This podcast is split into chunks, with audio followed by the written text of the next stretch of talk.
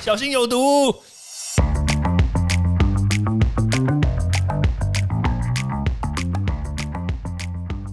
毒物去除了，人就健康了。欢迎来到昭明威的毒物教室。Hello，大家好，我是昭明威。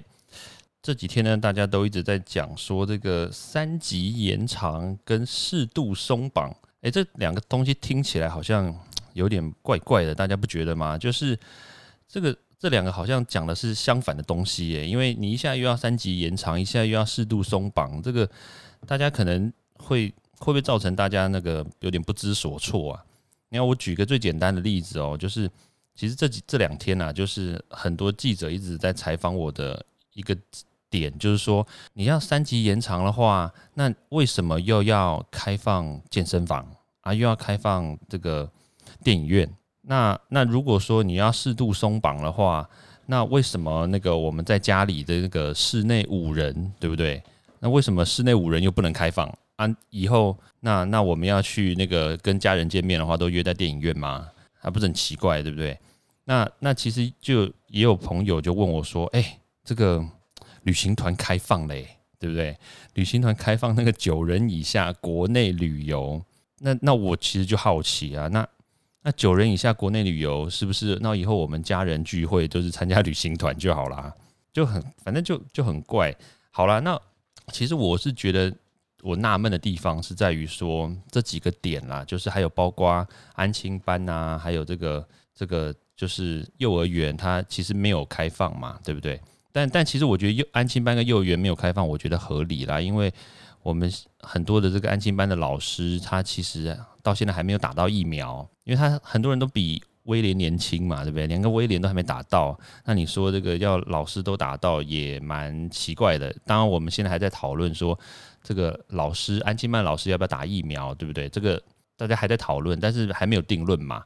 好啦，那那当然就是安亲班啊，幼儿园这小朋友就跑来跑去啊，然后我们又不能说，哎，小朋友你不要来上课，对不对？这没有办法，所以那当然那个没有开放合理啦。但是你说这个健身房跟电影院，大家还记得吗？就是我们上个礼拜在讲那个宁夏夜市微解封的时候。我们有讲到，就是社交面积，就是社交距离是每个人一点五公尺嘛。那所以你用这个范围来算一下的话，你就会听到说，诶，社交面积是一点五乘以一点五，就是二点二五平方公尺。那那你看哦，光宁夏夜市它的这个这个面积就是六千平方公尺嘛，你就稍微除一下，它一个小时就只能让。一千三百多人进去而已，你想想看哦，这小小的空间容纳一千三百人，其实有点恐怖，你知道吗？好啦，不管怎么样，就是这是宁夏夜市，那你就用这个相同的标准去看这健身房啊，或者是电影院啊，可以容纳多少人？你自己稍微算一下，其实真的不多诶。对啊，而且它这个已经没有办法用这个梅花座，因为我们大家都在讲那个梅花座嘛，就是诶，你坐在这个地方，你周围。隔壁就是就是隔壁不能坐人，但是你隔壁的隔壁就可以坐人，对不对？然后你斜对角也可以坐人啊，就是这种这种规范。但是如果说你用这个二点二五平方公尺来算的话，这个反而你斜对角也不能坐人，你旁边也不能坐人，因为二点五公尺这个说真的真蛮蛮这范围真的蛮大的，而且很严格。那你用这个东西套到健身房里面去的话，而且再加上健身房里面的空间，你要戴口罩运动，真的蛮蛮蛮怪的，你不觉得吗？就没有办法正常呼吸嘛？除非对不对？诶，这个不是夜配哦，除非你去买那种有有那种特殊功能的 N 九五口罩，确实有啦。但是那个口罩我记得好像一个要不知道几百几千吧。然后他是说可以换里面那个滤芯啦，对。但是你要因为去运动，然后买这种口罩，然后但是说实在话，我也没用过啦，就是只是看到，也不晓得效能好不好，对不对？对啊，所以我是觉得啦，在这种时间去健身房啦，或者去电影院，确实风险还是挺高的。那我们不能说就是你你不要开哦，就是因为他毕竟还是要做生意嘛。因为我们知道很多人因为这个解封的问题呀，就是吵得沸沸扬扬，然后很多人就是真的。生计受到了影响，他没有办法就是正常的有收入，然后就也没办法活下去了嘛。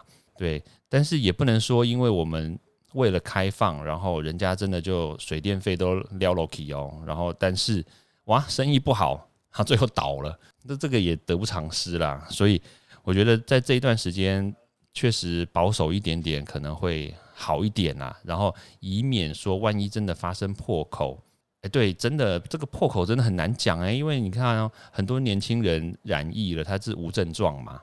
几乎哦，百分之五十是无症状哦，特别是那种二十岁、三十岁的人，那那你说这种人，他就算真的从你旁边走过去，他自己都不知道自己染疫，那那你怎么会知道呢？你要怎么防？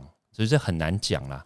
所以我是觉得啦，就是能再晚一点点，像比如说两个礼拜啊，然后确确定说这个确诊人数都在二十人以下，然后维持一段时间。那这个时候，我们再来谈这个解封，然后甚甚至是这种密闭空间的这种环境解封，我会觉得保守一点，然后会安全一点点。对，不晓得你觉得怎么样嘞？OK，好，那因为今天时间的关系呢，那我们就下次见喽，拜拜。欢迎大家到 Apple Podcast 或各大收听平台帮我订阅、分享、留言。有任何问题或想知道的内容，也欢迎大家来找我讨论哦。